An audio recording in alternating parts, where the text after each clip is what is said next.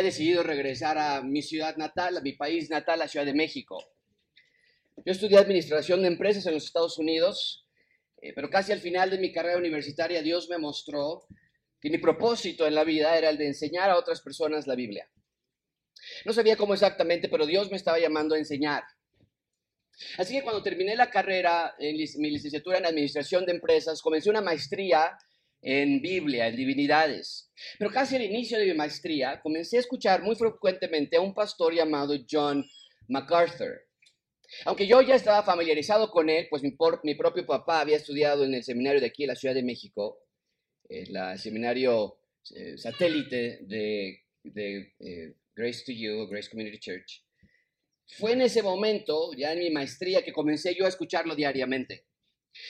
Y lo que escuché me cautivó profundamente, a pesar de que yo había crecido en una iglesia cristiana, la manera en la que el pastor MacArthur predica fue algo que nunca antes había escuchado en mi vida. Entonces, lo que yo quería era quedarme en Estados Unidos, trabajar en una iglesia hispana, disfrutar del país, de la seguridad, de la prosperidad que ofrece los Estados Unidos, y al mismo tiempo obedecer el llamado de Dios, que era el de enseñar a las personas la Biblia. Pero la soberanía de Dios tenía un plan diferente, su plan perfecto. El rey me había llevado a Estados Unidos, pensando yo que era para cumplir mi sueño y mi meta, me había llevado a los Estados Unidos el rey para estudiar, para aprender y regresar a mi país, no quedarme allá. Así que en el 2015 regresé a México después de muchos años fuera, pero aunque yo me fui como un joven de 18 años a estudiar solo, en el 2015 no regresé solo. En la gracia de Dios regresé con tres personas más. Eh, regresé con Rebeca, mi amadísima esposa, una mujer que ama a Dios, que ama México, que ama su cultura, su gente y la comida mexicana. Sin ella no puedo imaginarme hacer lo que Dios me ha permitido y la amo con todo mi corazón. Pero Rebeca y yo veníamos bien acompañados. Trajimos a dos pequeños más, Natán y Santiago, que tenían en ese entonces cuatro y dos años respectivamente. Y ya en México, Sebastián se añadiría a nuestro equipo años más tarde. Mis hijos, mi esposa, mi familia son el regalo más valioso que Dios me ha dado. Y fue así que salimos de Estados Unidos, compramos cuatro boletos de avión que tenían fecha de salida, pero no tenían fecha de regreso. Eh, no sabíamos qué iba a pasar, no sabíamos lo que encontraríamos, dónde íbamos a vivir, dónde se plantaría una iglesia. Pero lo que sí sabía es que nunca en mi vida había escuchado la clase de predicación que escuché de mi mentor John MacArthur y veníamos a eso, a plantar una iglesia seria, que diera un golpe de timón. Ya había visto yo iglesias que tenían un gran esquema musical, con luces y con producción comparable a las profesionales. Yo ya había visto iglesias que eran grandes, con coros que cantaban espléndidamente y con dramas navideños que eran hermosas tradiciones, traían a veces hasta animales de verdad para los dramas navideños. Ya había visto iglesias que eran duras con su trato a los congregantes eh, o iglesias que eran laxas con ellos. Pero yo quería plantar una iglesia que fuera conocida principalmente por tener una predicación exclusivamente apegada a la Biblia. Una iglesia que fuera radicalmente diferente a lo que yo había visto y vivido. Una iglesia que desplegara la hermosura de Dios revelada en las Escrituras. Biblia, Biblia, Biblia. Yo quiero ser parte de una iglesia así. Y no que otras iglesias sean menos. Yo sé que cada iglesia Dios la ocupa de una manera u otra y son hermanos en Cristo, no enemigos. Los considero colaboradores cercanos, no competencia. Aquí nunca hablamos mal de ninguna otra iglesia. Y cada pastor va a dar cuentas de su propia iglesia y de sus ovejas. Pero yo quería ver qué pasaría si nuestra iglesia se centraba fundamentalmente en las escrituras, en la palabra de Dios. Así que después de un año de haber regresado a México, encontramos el local en el que estamos congregándonos generalmente los domingos. En agosto del 2016, la iglesia Gracia Abundante abrió sus puertas por primera vez. Éramos nada más 25 personas ese día. Y muchos de ellos aún están con nosotros hasta hoy día. Dios envió un grupo de personas que tenían hambre por la palabra de Dios y que estaban listos para ser parte del reino de Dios. Cuando la gente me pregunta si estaba nervioso ese primer domingo, eh, solo responder no, no estaba nervioso en lo absoluto. Pero lo que sí me causó muchísimo nervios era el segundo domingo. Porque eh, las personas van a regresar cuando vieron que el lugar era tan pequeño, cuando vieron que había tan pocas personas, ¿habrían de regresar? ¿Qué pasa si nadie viene? ¿Le voy a predicar nada más a Rebeca y a los niños y a Miguel y Lupita? ¿O qué, qué pasa en esas ocasiones? Hoy, cinco años después, me emociona ver que la gente sí regresó. Me emociona mucho ver que el Evangelio sí tiene poder y que la gente sí quiere escuchar la palabra de Dios. A lo largo de estos cinco años hemos predicado parte de Mateo, Hechos, Génesis, Segunda Corintios, Ruth, Jonás, Daniel, Filipenses, Filemón, Primera de Pedro, Salmos y más recientemente estamos en Esdras. Durante estos cinco años hemos visto a decenas de personas ser salvas, a decenas de personas ser bautizadas, discipuladas, aconsejadas. Ha habido pocos días malos, pero multitud de días buenos. Y si acaso perdimos, aparte de nuestra familia que se quedó en Estados Unidos, Dios ha dado cientos de nuevos hermanos y hermanas en Cristo aquí en la Ciudad de México. Juntos hemos pasado muchísimo. He visto matrimonios al borde de la fractura ser restaurados. He visto a muchos bebés integrarse en nuestra iglesia. He visto a nuevos matrimonios y muchísimas reconciliaciones. En este, en este último año vi lo que nunca pensé posible. El edificio donde nos reunimos cerró por meses, pero la iglesia nunca cerró. Y a pesar de todas las adversidades, nuestra iglesia creció. No fue fácil. Debido al COVID-19, muchos de ustedes perdieron a un ser querido o amigos cercanos. Lamento muchísimo la pérdida de sus seres queridos. Me duelo con ustedes, lloro con ustedes.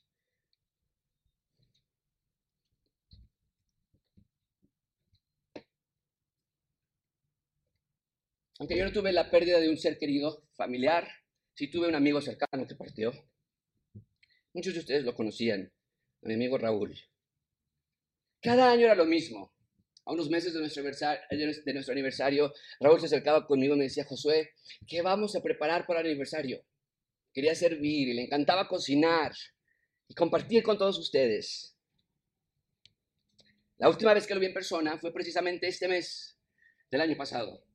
Y nos sumamos una última foto para celebrar nuestro cuarto aniversario de la iglesia el año pasado. Raúl y Columba llegaron ese primer día en que Gracia Abundante abrió y ambos encontraron a nuestro Salvador su vida nunca fue igual. Abundante gracia fue sobre Raúl y Columba y cada uno de ustedes. Por eso nuestra iglesia se llama así, Gracia Abundante. Recuerdo leer el libro de Hechos y toparme con el versículo 33 del cuarto capítulo. Y con gran poder los apóstoles daban testimonio de la resurrección de nuestro Señor Jesucristo y abundante gracia era sobre todos ellos. Cuando leí ese versículo pensé, así se va a llamar nuestra iglesia. Un lugar donde las personas puedan encontrar abundante gracia y que luego ellos vayan y declaren que sí hay un rey, que nuestro rey viene y que ofrece gracia abundante para todos aquellos que estén comprometidos a su causa. Y eso es lo que quiero que estudiemos este día tan especial. Precisamente vamos a estudiar Hechos 4:33, que fue el texto que dio nombre a nuestra iglesia. El punto principal de este sermón lo tienen en sus notas, no tienen que escribir, no tenemos hoy pantallas, pero lo tienen ya en sus notas escrito por ustedes. El punto principal de Hechos 4:33 es que Dios quiere que veas que abundante gracia está disponible para todos los que estén comprometidos a su causa. Es un versículo solamente pero vamos a aprender muchísimo de este texto. Así que comencemos, por favor. Vean conmigo, en primer lugar, la valentía de los ciudadanos. Número uno, la valentía de los ciudadanos. Vean conmigo versículo 33, una vez más. Dice, y con gran poder los apóstoles daban testimonio de la resurrección del Señor Jesús. Tenemos que detenernos allí por un minuto. Nada más como manera de contexto, déjame te platico que, que Pedro y Juan estaban siendo perseguidos, estaban siendo juzgados por la predicación del Evangelio en la ciudad de Jerusalén. Habían pasado nada más unos días desde que el Señor Jesucristo había ascendido a los cielos, los discípulos ahora estaban solos, pero aunque ellos no, aunque Jesús no estaba con ellos físicamente, su presencia, a la del Señor Jesús, era más real que nunca en la vida de estos discípulos. Y por lo tanto, a cualquier lugar que iban, predicaban las buenas noticias de que el rey vive, el rey prometió en el Antiguo Testamento, llegó a instalar su reino en la tierra y a rescatar a todos los que quieran ser liberados de la opresión del pecado. Y en Hechos capítulo 4, Pedro y Juan habían sanado un enfermo y, los líderes religiosos estaban furiosos, no querían que estos dos hombres, Pedro y Juan, hicieran estas cosas, esta clase de milagros, pero lo que más provocaba dolor en cuanto a los líderes, los que más les molestaba era que predicaran al nombre del Señor Jesucristo, porque provocaba conmoción entre las personas. Pero cuando ven que los discípulos del Señor Jesucristo no se están disipando, sino todo lo contrario, están aumentándose en los miles, los líderes estaban enojados y no querían que predicaran acerca de Jesús resucitado. Y entonces llega el momento en que ya es suficiente para ellos, los mandan a arrestar y dicen, tráigame a Pedro y a Juan, los quiero aquí. Y los traen de regreso, los amenazan, los intiman para que no predicasen más el Evangelio. Pero Pedro y Juan no se intimidan sino todo lo contrario. Ellos responden en Hechos 4:19, lo tienen en sus notas, lo pueden leer ahí. Juan y Pedro respondieron, juzgad si esto es justo delante de Dios, que obedezcamos a ustedes antes que Dios. En esencia dicen, no, no vamos a dejar de predicar el Evangelio. Tenemos a otro rey y no podemos obedecer lo que ustedes nos están ordenando. Y así es, al salir de la cárcel, cumplen lo que declararon, ellos comienzan a predicar y no podían callar, Jesús es rey, Jesús es rey, Él viene. Y lo predican tan intensamente, lo predican tan emocionadamente que de nuevo, vean cómo está escrita su predicación en el versículo 33, con, lo subrayé ahí en las notas, espero que esté subrayado, si no lo pueden subrayar ustedes, con gran poder, proclamaban, con gran poder. La manera en la que Pedro y Juan predicaban el Evangelio iba más allá solamente de decir, oye, te quiero contar de Jesús, tengo algo que decirte, sino que como sus ciudadanos ellos no nada más platicaban, sino que lo presentaban. Amigos, había pasión y emoción y un sentido de profundidad cuando predicaban. Y no porque fueran buenísimos oradores, sino porque se dieron cuenta de quién era el rey y ahora lo proclamaban en todo lugar que iban. Su predicación era explosiva, por eso dice con gran poder. Era explosiva la predicación de ellos.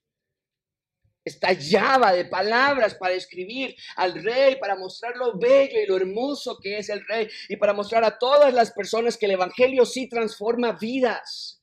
Y queridos amigos, para eso estamos aquí. Gracia Abundante nació hace cinco años con el único propósito de predicar poderosamente la palabra de Dios y nos damos al estudio y la enseñanza para, porque para nosotros no hay nada más importante que la predicación de la palabra. Y yo tengo la grandísima responsabilidad de enseñar a cada una de ustedes de una manera que no sea aburrida, confusa y lógica, sino que cuando predico solo tengo una meta en mente, transmitir a ustedes el Evangelio de Dios de instalar su reino en Jesús y rescatarte a ti de muerte a vida. Gracia abundante, nuestra iglesia es un faro de instrucción. Es una luna que refleja no su propia luz, sino la luz de Dios al mundo. Esta iglesia existe para tomar la Biblia y desmenuzar cada palabra que nos encontramos en los textos sean profecías altamente complejas como las de Daniel que ya estudiamos, o largas genealogías como la que encontramos en Esdras, capítulo 2, no importa dónde esté, cada palabra de la Biblia ha sido inspirada por Dios, por lo tanto, cada palabra de la Biblia tiene que ser predicada con pasión, con emoción y con gran poder. Para eso existe gracia abundante, para predicar la Biblia. Y yo estoy convencido que la mejor manera de predicar la Biblia es la predicación expositiva. La predicación expositiva se refiere a aquella clase de estudio donde se, predica un libro determinado, ya sea Daniel, ya sea eh, Génesis o cualquier libro, y de inicio hasta fin. No nos saltamos de un libro a otro, no hablamos de ciertos pasajes nada más, no hablamos de temas solamente, y vamos a hablar del chisme, o vamos a hablar del matrimonio, o vamos a hablar Ustedes ya saben que vamos a estudiar. Eh, los domingos cuando abrimos la Biblia, ustedes ya saben que vamos a abrir donde nos quedamos la semana pasada. Eh, tenemos otras oportunidades para hablar de temas, bien ustedes lo saben, estamos en los miércoles hablando de la familia, del matrimonio, tenemos clase para jóvenes donde estudian acerca de temas actuales, el aborto, la eutanasia, qué sé yo. Pero cuando se trata de la predicación del domingo, del día del Señor, nosotros con poder queremos exaltar el Evangelio del Señor Jesucristo. Así lo hacía Pedro y Juan, así lo vamos a hacer nosotros también. Pero, nuestro texto no nada más nos dice que hablaban con poder, sino también nos dice quiénes hablaban con poder. Vean conmigo de nuevo el versículo 33. Con gran poder, ¿quiénes? Los apóstoles. ¿Quiénes eran estos apóstoles? Bueno, lo acabo de mencionar. Pedro y Juan fueron presos por predicar la palabra de Dios, salieron invictos de la cárcel a predicar. Pero cuando dice que los apóstoles predicaban con poder, no nada más está haciendo referencia a Pedro y Juan, aunque son los que están en este texto. Cuando dice que están los apóstoles hablando con poder, amigos, mucha atención con esto, está haciendo referencia al resto de los apóstoles. Y eso nos debemos, yo, si yo tuviera mi Biblia inductiva, ahí podría ir una cara eh, de sorpresa. Esto es increíble. Porque como ya vimos anteriormente en Marcos, para los que estuvieron con nosotros en Marcos, los discípulos eran inconstantes, temerosos, faltos de fe. Decían, oye, cuando sea tu reino, pues dame a mí la Secretaría de Hacienda y a mi hermano la de Gobernación, ¿no? Pero aquí los vemos con ánimo renovado, con valentía, con poder. La resurrección del Señor Jesucristo los cambió radicalmente porque entendieron que Jesús era realmente el Salvador del mundo, el Cordero de Dios que quita el pecado a todos los que se arrepientan y dieron sus vidas para proclamar a todos que Jesús es Rey. Y cuando leí ese versículo, yo supe que nosotros teníamos que hacer lo mismo. Las iglesias no son clubes sociales donde te encuentras con tus amigos. Las iglesias no son lugares donde nadie nunca ha sido lastimado. Las iglesias no son lugares de gente que se cree más perfecta que los demás. Mucha atención con esto, amigos. Así como estos apóstoles estaban en misión Así también gracia abundante está compuesta por discípulos del Señor Jesucristo que necesitan comprometerse con su misión de proclamar que Jesús es Rey. Cuando la iglesia pierde de vista esa misión, los problemas comienzan. Eh, cuando la iglesia se ve como mi lugar para brillar, para cantar, para que vean qué tan bueno soy para esto o aquello, la iglesia tendrá problemas. Si ves a la iglesia como el lugar donde recibes, pero nunca das, entonces de todo te vas a ofender. Oye, no me saludan bien ahí. Oye, no me llaman a servir. Oye, a mi hijito no le hacen caso. Gracias abundante, lo he dicho antes y lo vuelvo a repetir. La iglesia es un hospital de enfermos. No vas a un hospital porque quieres mostrarle a las enfermeras que sabes cantar como Luis Miguel. Ni llegas a urgencias para ver si te encuentras a un guapo para andar con él sino que llegas al hospital porque necesitas ayuda, no llegas al hospital para presumir tu carro, ni para que veas que tú toses menos que el de al lado. Y en la iglesia es igual. Tenemos que recordar que antes de cualquier otra cosa somos discípulos de Jesús y tenemos una labor, una tarea, una misión. Jóvenes que están aquí, no vengas solamente porque tus papás te traen o porque quieres buscarte una novia aquí. Adultos, no vengas con prejuicios, buscando quién te cae bien y quién no. Ah, yo ya vi con quién me la voy a tener que a ver raspones con esa persona, ya me di cuenta. Mientras yo sea pastor de esta iglesia, voy a dar mi vida y mi esfuerzo en evitar que Gracia Abundante se vuelva un lugar de conflicto, de chismes, de lucha de poder, de carnalidad o de sensualidad. Quien quiera ser parte de esta misión, la de ser ciudadano, ciudadana de su reino, bienvenido. Los que quieran estar en esta misión, los que quieran ser parte del equipo que busca expandir el reino de Dios en la Ciudad de México, adelante. Porque de eso se trata gracia abundante, de discípulos de Jesús proclamando con poder el Evangelio. Así que te ruego que seas parte de esta obra, conecta tu vida, tu tiempo, tus talentos a una misión más grande y más eterna que cualquier otra cosa existe. Tu llamado es el de orar para que el reino de Dios venga a la tierra y Dios te está dando privilegio a ti de ser parte de esta misión, de una misión muchísimo más eterna y fundamental y crítica de lo que tú puedes pensar que tu escuela, tu trabajo, tu negocio es. Bien, ahora, quiero recalcar algo importante. Nosotros no somos importantes. Esta misión de la que te hablo no se trata de nosotros, se trata del rey. No estamos creando nuestro propio reino, sino estamos extendiendo el reino del Señor Jesucristo. Y como ya lo dije, el reino de Dios se instaló en la tierra gracias a que Jesús llegó a la tierra. Así que nuestro valor no está en nosotros mismos, sino en Jesús. Vean en segundo lugar, el valor de los ciudadanos. El valor de los ciudadanos. ¿De dónde sacamos tanta emoción? ¿De dónde sacamos tanta valentía? Bueno, vean conmigo, versículo 33 de nuevo. Con gran poder, los apóstoles daban testimonio de la resurrección del Señor Jesús. Es que nosotros conocemos en la gramática como el Objeto directo. ¿De qué daban testimonio? De la resurrección del Señor Jesús. El tema de su predicación era, eh, el Señor Jesús ha resucitado. La causa del poder tan imponente con que predicaban era porque ellos estaban convencidos. Nosotros vimos que el Rey resucitó. Para ellos la resurrección fue la muestra de que todo era verdad. Eh, vean conmigo 1 Corintios 15, 14, también está en sus hojas. Dice, si Cristo, Pablo dice, si Cristo no resucitó, vana es entonces nuestra qué? predicación. Vana también es vuestra fe. Esto que vemos en la vida de estos discípulos, ¿no es cierto? Están convencidos, Pedro y Juan, el resto también, están convencidos de que la resurrección de Jesús sucedió, por eso lo predican. Ahora, ¿qué importancia tiene la resurrección del Señor Jesucristo? Bueno, varias cosas. En primer lugar, podemos ver que la importancia de la resurrección del Señor Jesucristo es que el hecho de que Él haya resucitado nos muestra que Dios vino a la tierra. En las palabras de Pablo, Jesús fue el primero, el primogénito de todos los demás. Y ese es otro gran aspecto. La resurrección del Señor Jesucristo nos garantiza nuestra futura resurrección. Un día vamos a retomar este cuerpo enfermo, moribundo, y Dios lo va a perfeccionar para que seamos totalmente glorificados. Pero lo más importante de todo acerca de la resurrección del, del Señor Jesucristo es que nos habla de que aún hay algo futuro. O sea, de que Jesús haya resucitado no nada más nos dice que también nosotros vamos a resucitar en el futuro, sino que nos dice para qué vamos a resucitar en el futuro.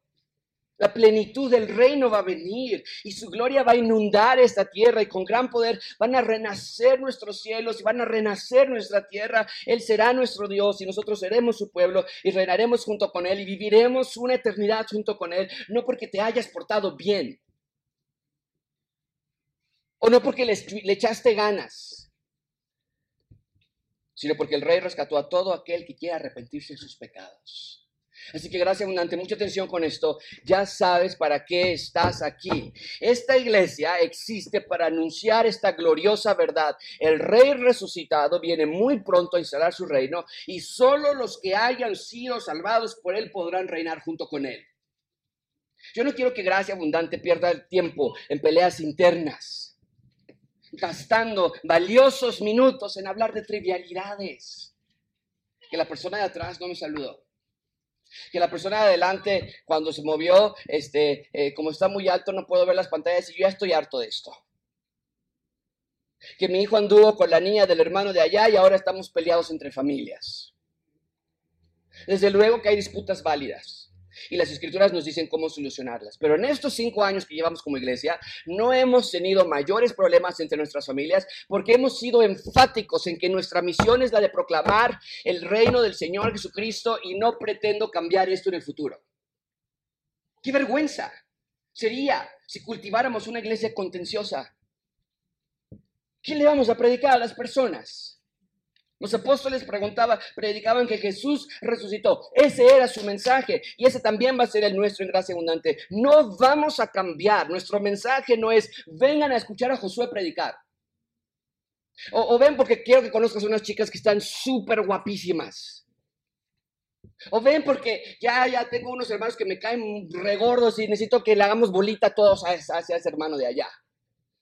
En gracia abundante el mensaje es, ven porque Jesús ha resucitado, Él ya viene, te vamos a dar el mensaje de, su, de resurrección, el mensaje de vida, de perdón de pecados, de amor y paz, eso es gracia abundante. Y es que no es cualquier resurrección. Ven conmigo el versículo 33, con gran poder los apóstoles daban testimonio de la resurrección del Señor Jesús. No hay nombre más hermoso que el nombre del Señor Jesús. La palabra Señor habla de reinado, de poderío, de autoridad. Señor, el maestro, el rey. La palabra Jesús habla de rescate, de Mesías, de Salvador. Entonces, pongamos esos dos nombres juntos con los significados que te acabo de dar y entonces entendemos que la resurrección no fue de un buen hombre o de un buen maestro o de un buen profeta. Jesús no fue un ejemplo moral para, para que ayudemos a los pobres o que nos podamos amar genuinamente. No, no, no.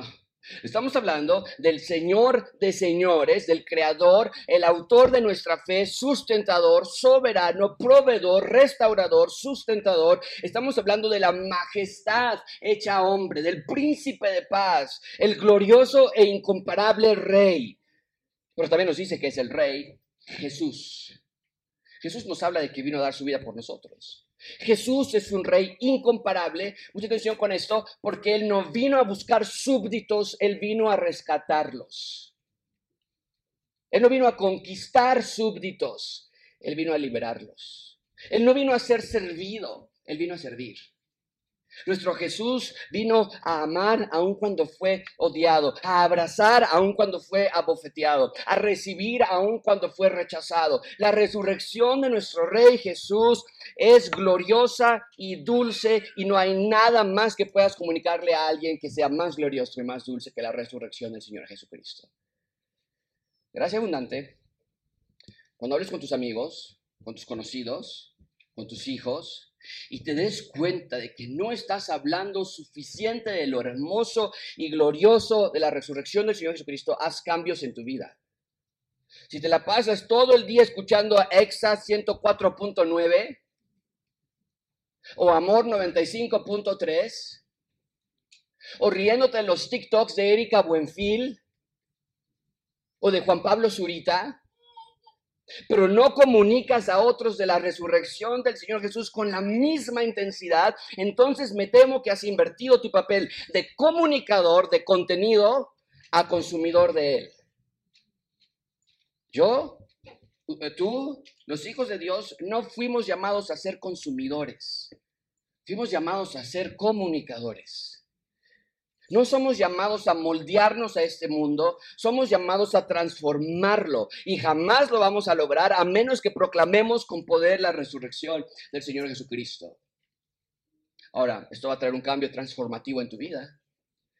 En último lugar, con eso cerramos la nueva vida de los ciudadanos. Vengo a mi versículo 33. La nueva vida de los ciudadanos. Con gran poder, ya vimos eso. Los apóstoles ya lo estudiamos, daban testimonio de la resurrección, también ya lo marcamos del Señor Jesús. Y vean esto, abundante gracia era sobre todos ellos. Amigos, esta es la mejor parte. La, la vida del ciudadano del reino es en abundancia de gracia verdadero propósito en la vida, genuina gracia. El texto nos dice que los ciudadanos que viven comprometidos a la causa de la propagación del Evangelio son los depositorios o los, o los recibidores de una vida de abundante gracia. Esto habla de un favor de Dios. Y, y no está haciendo referencia a un favor económico sino una clase de vida restaurada, favorecida, bendecida, prosperada. Amigos, este es el ofrecimiento más real y transformador que exista. Dios ofrece gracia, bendición, transformación, restauración a sus seguidores cuando obedeces a Dios, cuando estás amándolo y cuando lo estás conociendo a través de su palabra y cuando estás propagando ese mensaje. Entonces, las vidas de tales seguidores son bañadas en una clase de gracia especial. Y yo quiero que abundante, que gracia abundante sea ese lugar. Gracia abundante tiene que ser el recipiente donde Dios vierte su gracia sobre todos nosotros. Y que ustedes gusten de esa clase de gracia. Esa gracia va a transformar muchísimas esferas en nuestra iglesia. La gracia abundante sobre los hombres que se proponen a proclamar el Evangelio del Señor. Mucha atención con estos hombres. La gracia abundante va a ser sobre ti, papá, esposo, futuro papá, futuro esposo. Va a ser sobre ti si estás comprometido a llevar el Evangelio y proclamarlo a, otras partes. Entonces, en gracia abundante nuestra iglesia no debe haber más papás golpeadores de sus esposas, no más papás golpeadores de sus hijos, no más papás machistas, no más hombres machistas, hombres que usan ese machismo para lastimar y ofender a la creación de Dios. No más papás que no quieran pastorear a sus familias, no más hombres que renuncian a su labor de pastores, no más mujeres que no saben si el esposo va a regresar a dormir en la noche.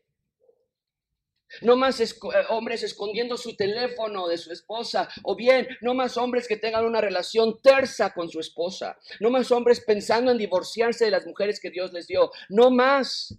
Sino que los hombres de gracia abundante reciban esta gracia abundante en sus vidas. Que sean hombres que aman a sus mujeres bíblicamente que las respetan y las edifican y las protegen y las guardan y las cultivan, que enseñan a sus hijos y los educan en el Señor, que sean conductos por los cuales la gracia de Dios les llega a sus familias, no las piedras con las cuales tu familia tropieza.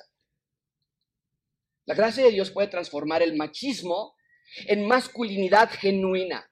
Hombres bíblicamente sabios, prudentes, amadores de su casa y familia, hombres que son baluartes de una sociedad diferente. Y estoy convencido que la gracia abundante de Dios puede hacer todo eso y más. De eso se trata gracia abundante. No tengo tiempo para pensar en nada más. Me alejo de cualquier querella trivial que me distraiga de mi única meta de imponer en ustedes la palabra del Señor Jesucristo y que abundante gracia caiga sobre ustedes.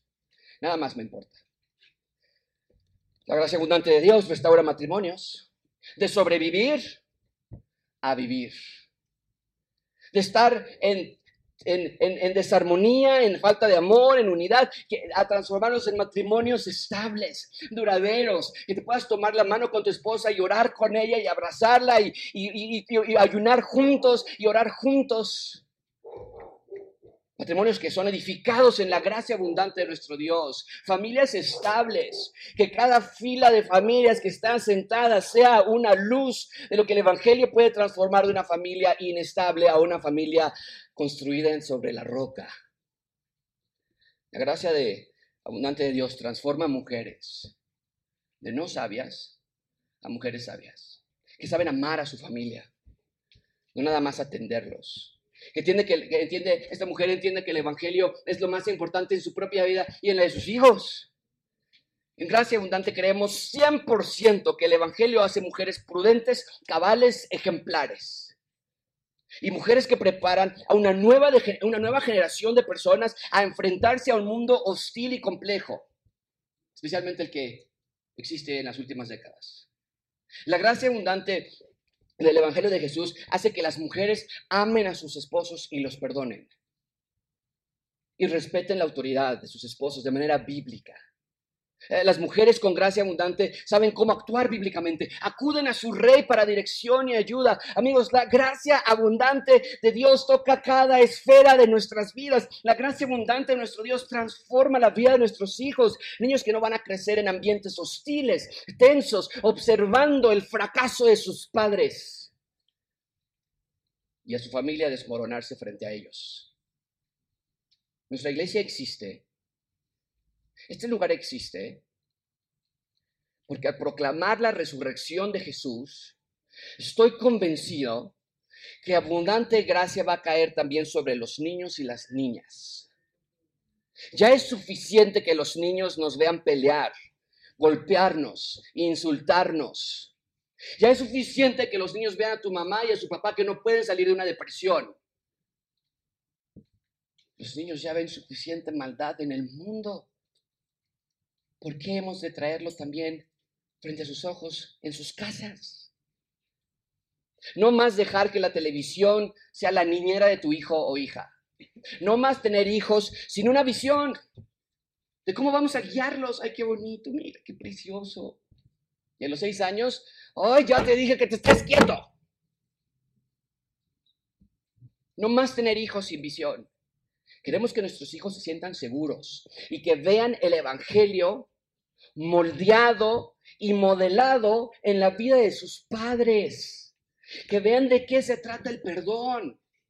Cuando su padre o madre le pidan perdón genuinamente, o cuando el padre y la madre se pidan perdón entre sí, ellos van a entender qué es el Evangelio en la vida de sus padres y estarán en una posición favorable para ellos ser salvos también.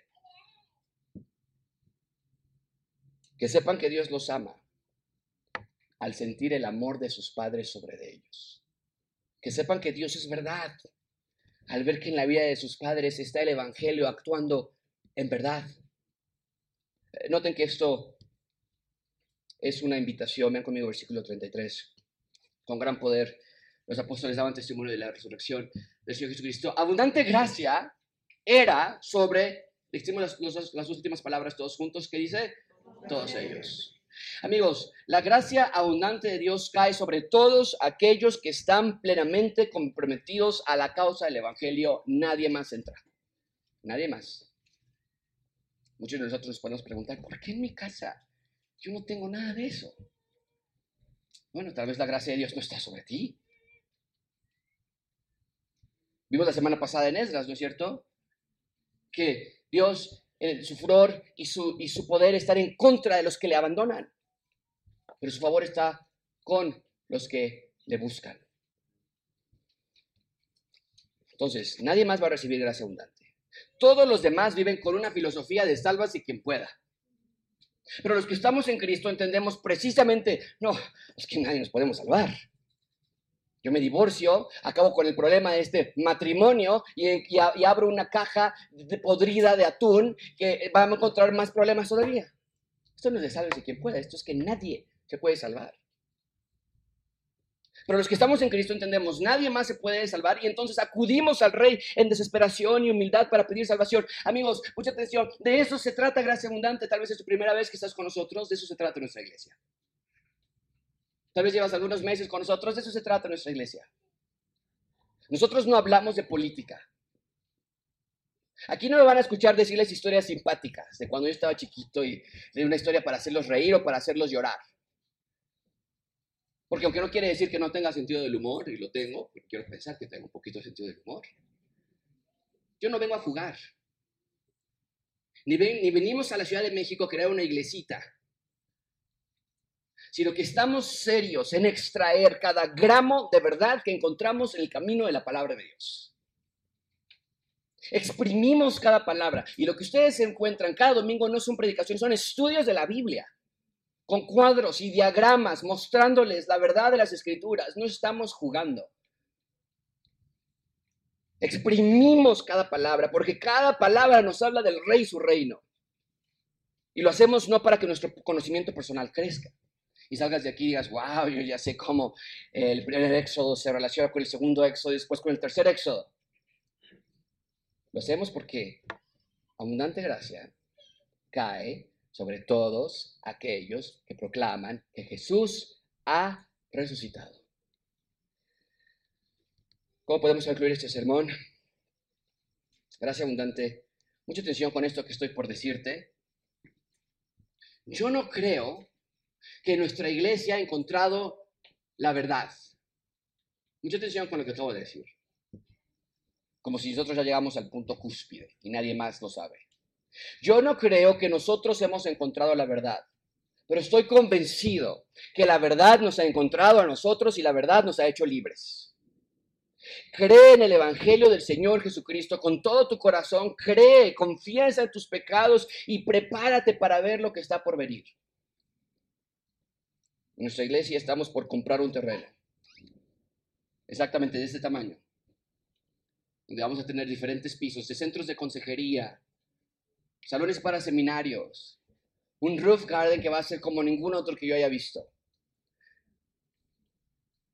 Y vamos a comprar este terreno, por la gracia de Dios, vamos a construir un edificio que va a servir como el auditorio de nuestra iglesia, una escuela cristiana, un centro de consejería, y me encuentro cinco años después tal y como me encontraba hace cinco años. No sé cómo lo vamos a hacer.